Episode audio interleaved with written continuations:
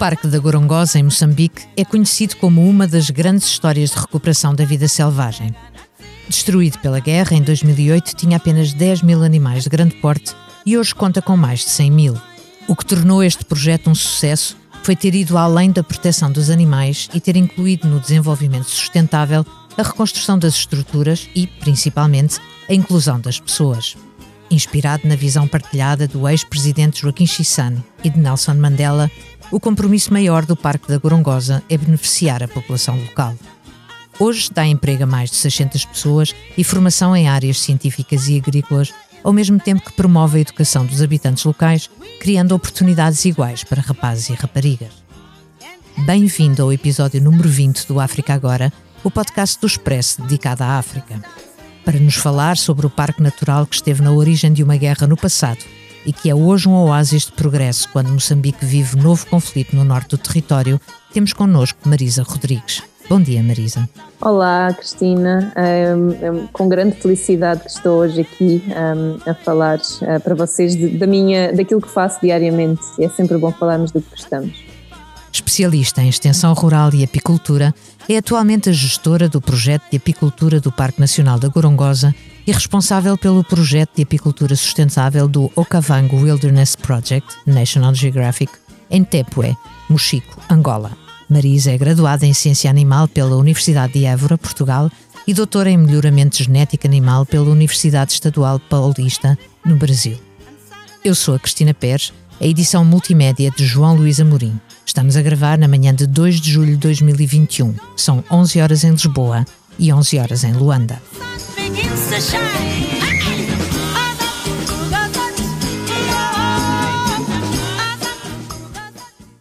Obrigada por estar aqui connosco hoje, Marisa. A guerra destruiu um parque natural que se tornou famoso entre os anos 40 e 60 do século passado e em 15 anos de investimento ele é hoje o cenário de uma história de sucesso em recuperação de vida selvagem. E não só. Beneficiar a população local foi fundamental para isso? Ah, com certeza. Nós costumamos dizer no Parque Nacional da Gorongosa que somos movidos ah, por preservar e cuidar da paisagem, da vida selvagem e das pessoas. Então só, só as pessoas podem conservar. Ah, então por isso hoje trabalhamos de mãos dadas com todas as comunidades à volta da, da área do parque. Então nós trabalhamos na área tampão do parque, que tem cerca de 10 mil famílias, isso corresponde a quase 200 mil pessoas. E 200 mil pessoas com as quais trabalham diretamente, ou seja, um, uh, tem a ver com uh, as culturas uh, locais, com o que elas podem fazer, que tipo de orientação, que tipo de, de relação tem exatamente com elas? nós temos um, muitas missões, uh, só para, para, para tornar um, talvez criar um, um, diagrama, nós temos seis uh, departamentos dentro da, da gestão do, do, projeto de restauração do Parque Nacional da Gorongosa, desde a conservação, que, que foi, uh, posso dizer que é o coração da iniciativa, não é? Conservar a vida selvagem existente, mas depois temos o departamento de, de comunicação, da ciência, de operações, que é gigante e, e cuida toda a logística, e depois temos desenvolvimento sustentável e desenvolvimento humano. Então, nesses dois departamentos, temos o setor de saúde, temos o setor de educação, onde temos o Clube das Raparigas, os Clubes da Paz um, e, e uh, promovemos ações educativas, mas dentro do desenvolvimento sustentável promovemos cadeias de valores, ou seja, fazemos a leitura daquilo que já existia e era produzido e somos facilitadores não só em levar conhecimento, absorver os valores culturais e a promover o acesso a mercados que naquela latitude é, é muito difícil. Cadeias, de, nós trabalhamos especificamente com três pilares um, e três cadeias de valores dentro do Departamento de Desenvolvimento Sustentável onde eu trabalho, sendo elas caju, um, café e mel.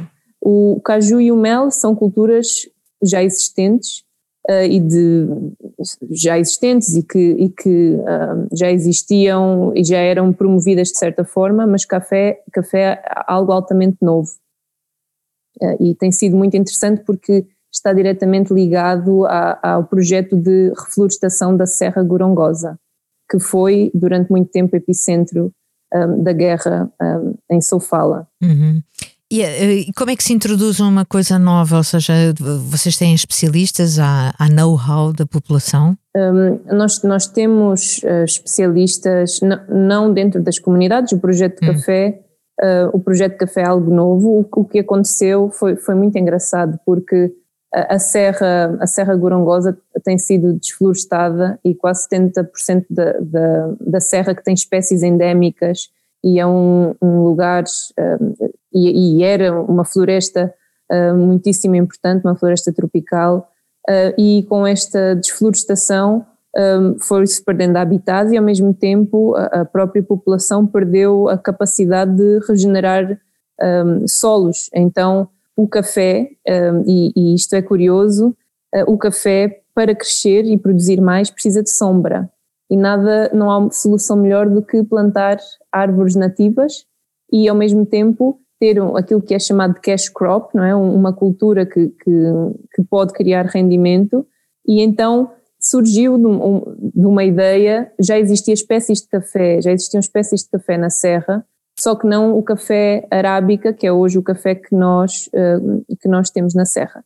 Mas já existindo espécies de café, uh, o Departamento da Ciência identificou como um potencial de nós introduzirmos então a arábica para que pudéssemos promover este projeto que criasse uh, rendimento às famílias que habitam na Serra e ao mesmo tempo que promovesse a reflorestação.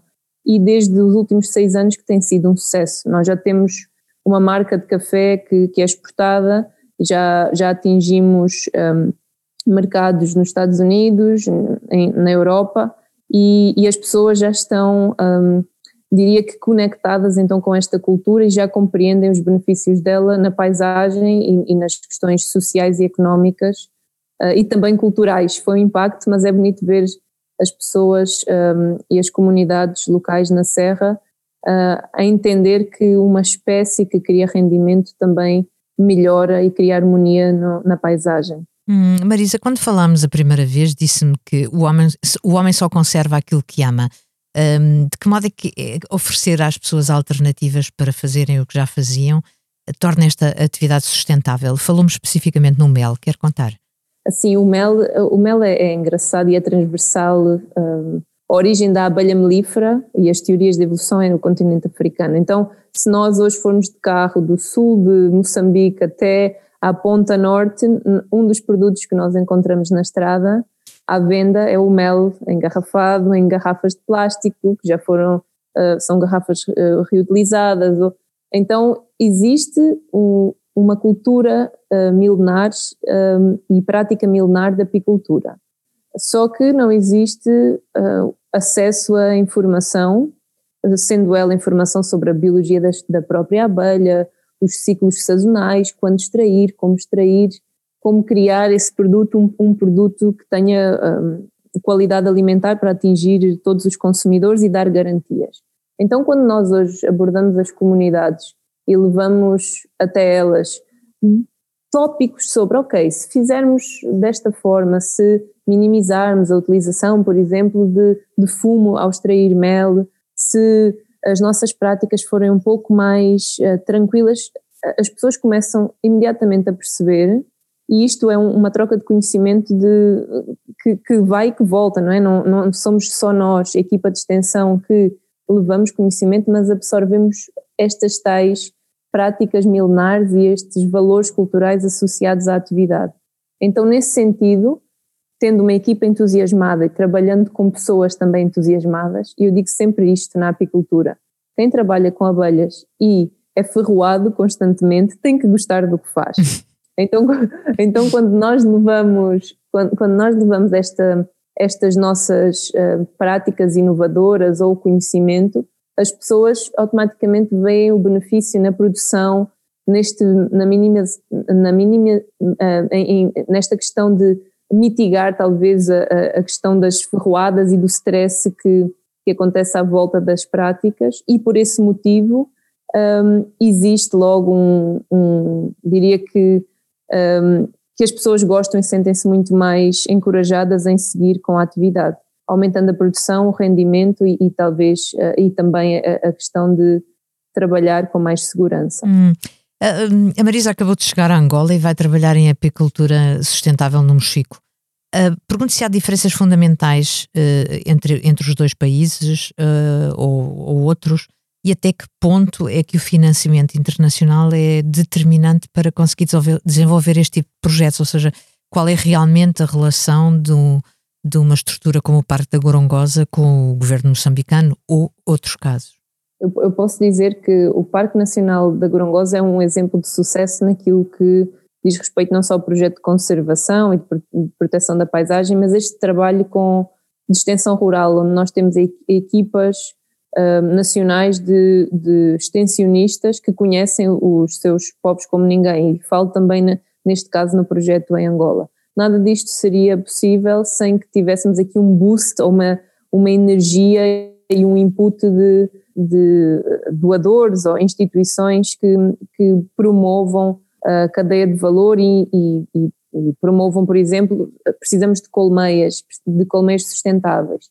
E uma das coisas que é um ponto comum entre os dois países é que ainda se corta e os produtores locais, por não terem acesso a equipamentos fabricados localmente, cortam-se árvores de crescimento lento para fazer colmeias. E essas colmeias produzem menos e têm uma vida útil muito menor. Então é aqui que o financiamento internacional promove a sustentabilidade porque não só consegue colocar equipas um, a campo para passar este, este conhecimento de práticas que rentabilizem ao mesmo tempo sejam amigas do ambiente, mas, um, mas também de ir fazer o, a procura e o sourcing de outros equipamentos um, que de uma forma natural as pessoas não teriam acesso.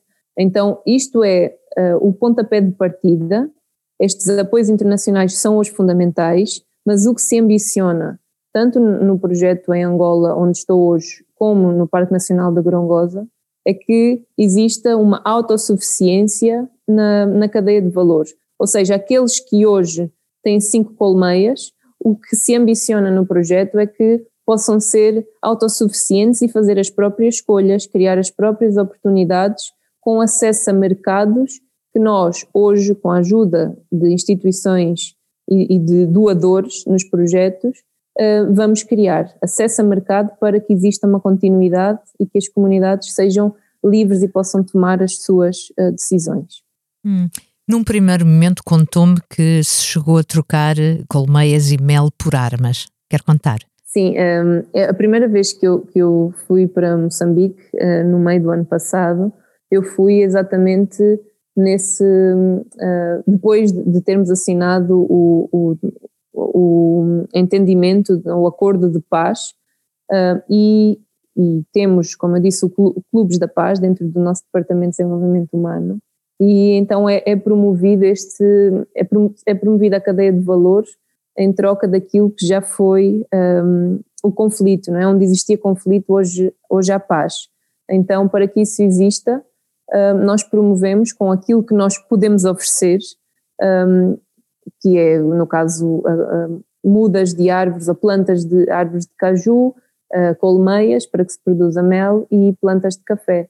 Então a troca é essa, é aquilo onde existiu hoje, onde existiu antes conflito, hoje existe uma convivência e coexistência em harmonia com, com a natureza. E então é essa a nossa missão. Uma das nossas missões é criar e mostrar ao mundo que o planeta, um, a vida selvagem, a natureza podem andar juntos e podem prosperar um, juntos. Marisa vive dentro de um, de um sonho, ou seja, de um sonho para muitas pessoas, não é? Num parque natural que nós estamos habituados a ver à distância da National Geographic. Como é que se salta da, da paisagem da zona de Santarém, onde, onde nasceu, para, para estes parques naturais? Uh, esta, esta questão é muito interessante e, e, a resposta é clara para mim. Um, eu realmente vivo o sonho, o sonho de, de, menina, quando também um dia cresci em Portugal, não é? perto da, da Serra de Aire e Candeeiros, então cresci num ambiente rural em Portugal, mas ambicionei sempre de uh, ver o que estava além da serra, não é? E o que estava além da serra, sempre o que moveu sempre foi a vida, a vida natural. Em Portugal ela existe, ainda que noutras dimensões e formas, não é? Mas um, eu, eu cresci também a, a, escutar as histórias da Gorongosa pelo meu avô, que, que viveu alguns anos em Moçambique, e de certa forma sempre fui fascinada pelas paisagens que idealizava a partir, de, de, a partir das mensagens que, que me eram passadas é? pelos, pelos meus avós. Um, e a vida foi, não sei, a, a vida encaminhou-se sem que procurasse muito, mas acabou por me encaminhar à paisagem de sonho e que realmente é uma paisagem de sonho e sinto-me hoje muito privilegiada de poder viver num ambiente tão, tão pristino, tão puro um, e, tão, e tão bonito, com uma missão também um, muito encantadora e muito bonita. E lá está, nós só vamos conservar aquilo que amamos, mas só vamos amar uh, aquilo que entendemos e só vamos entender aquilo que alguma vez nos ensinaram. Então acho que a busca é essa, do conhecimento para entender, para, para amar a natureza. E parece óbvio que as, as populações em geral são receptivas a isso. Uh, sim, as, uh, eu já cheguei ao projeto, especialmente no Parque da Gorongosa, depois de muito trabalho comunitário, de muito trabalho na conservação, então eu cheguei ao projeto depois de mais de 15 anos de atuação. Uh, sei que no início uh, as questões eram muito mais sensíveis e, e, e criar este, esta ligação com as comunidades foi um processo. Atualmente, um, no meu trabalho específico, que é a extensão rural, um, através de projetos de apicultura uh, e, e, promover uh, isso de uma forma sustentável, enquanto criamos, por exemplo, uh, vetores para ter o empoderamento feminino, as mulheres participativas, então, uh, nesse, há questões sensíveis que nós, a primeira, a primeira uh, e é fundamental que isto aconteça. Quando chegamos, tudo aquilo que conhecemos passa a não existir. Então temos que ser uma esponja, aprender com as comunidades. E se o nosso conhecimento for útil e válido, partilhamos e mostramos. Mas são as comunidades que têm sempre uh, a liberdade de, de, decidir, não é? Se querem implementar ou não. Hoje, nos projetos que faço, tem sido extremamente fácil. Trabalho com comunidades que reconhecem a necessidade de protegermos a paisagem, protegermos os animais e nos protegermos uns aos outros enquanto comunidade. Então tem sido, posso dizer que, fácil e todos gostamos do que fazemos. A minha equipa, como as pessoas um, da, da área tampão do parque. Então eu posso dizer que acordo e todos os dias me sinto extremamente entusiasmada e feliz uh, para, para, para entrar no trabalho, não é? Que, que, já vivo na paisagem do meu trabalho, mas, um, mas então é, é, felicidade diária para além de todos os desafios e estamos a falar de um país que sofreu um ciclone, uma guerra civil e que agora uh, de uma forma contínua está, como todos nós, no meio de, de uma pandemia. Uh, espero que no final de uma pandemia, já não no meio, mas tem sido desafio atrás de desafio, só que nós, um dos nossos valores é resiliência e tem que ser assim, comunidade e resiliência. Então, juntos e com esperança no futuro, conseguimos aguentar estes desafios diários. Marisa, estamos a chegar ao final do nosso tempo. A última pergunta do África agora é sempre a mesma. Se pudesse viajar livremente para onde quisesse já e a partir de agora, para onde iria e porquê? Eu um, não quero, não querendo ser clichê, eu, eu, queria estar no mesmo lugar onde estou, um, entre dois países que tenho um carinho extremamente especial e onde me construí enquanto profissional e enquanto, enquanto mulher e tenho aprendido diariamente muitas coisas. Então, entre a Gorongosa, entre Moçambique, um, que de certa forma tem raízes, a minha mãe nasceu lá, mas tem raízes da minha família, e ao mesmo tempo uh, Angola, que foi o primeiro país africano que visitei e nunca mais consegui largar, um, eu continuaria então a viajar para estes dois horizontes tão, tão ricos e tão belos. Chegamos ao fim, despedimos-nos até daqui a duas semanas. Além das plataformas de podcast, encontra-nos na homepage do site do Expresso em expresso.pt.